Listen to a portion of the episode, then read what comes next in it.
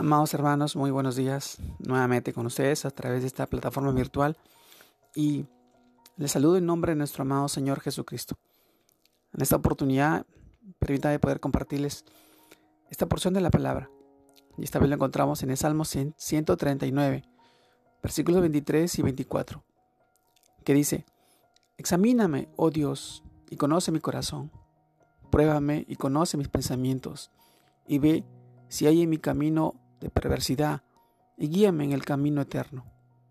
Salmos capítulo 139, versículos 23 y 24.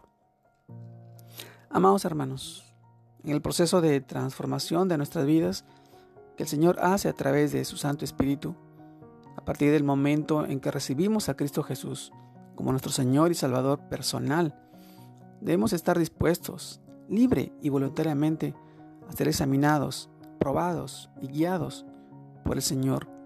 Porque este proceso es el que produce en nosotros el crecimiento espiritual. Y esa disposición se fortalece en la medida de nuestra fe por el conocimiento y entendimiento de la palabra, de la palabra de Dios. Amados hermanos, debemos disponernos para que Dios nos examine y conozca nuestro corazón porque el corazón salen las cosas, salen los malos pensamientos, los homicidios, los adulterios, las fornicaciones, los hurtos, los falsos testimonios y las blasfemas. Mateo capítulo 15, versículo 19. Y porque engañoso es el corazón más que todas las cosas y perverso, ¿quién lo conocerá? Jeremías capítulo 17, versículo 9. Y porque bienaventurados los de limpio corazón, porque ellos verán a Dios. Mateo capítulo 5, versículo 8. Debemos disponernos para ser probados por Dios, para que conozca nuestros pensamientos y vea si hay en nosotros camino de perversidad, porque el Dios justo prueba la mente y el corazón. Salmo 7, capítulo 7, versículo 9. El crisol para la plata y la hornaza para el oro, pero Jehová prueba los corazones.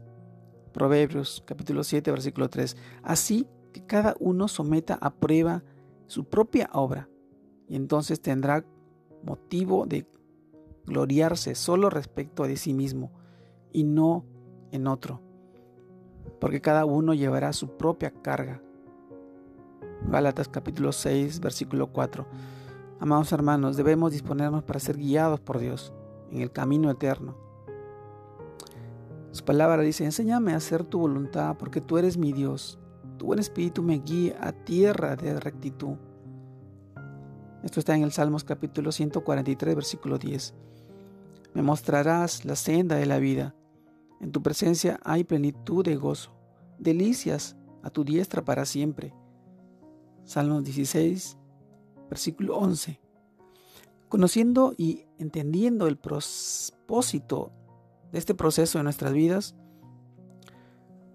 Asimismo, oh Señor, dispuesto estamos en espíritu y en verdad a que nos examines, nos pruebes y nos guíes a todo lo largo de esta vida. Y que en tu amor y misericordia nos permitas vivir. Examíname, pruébame y guíame. Esa es nuestra manera, nuestra forma en la que nosotros debemos pedir en que Dios nos pueda mostrar y revelar. Examinémonos, pero solamente Dios en este tiempo nos va a probar y nos va a guiar a través de su palabra, a través de nuestras acciones. ¿Qué es lo que estamos haciendo durante este tiempo? Es una lucha constante, es una lucha espiritual, pero es una lucha en la que tú no la puedes librar solo.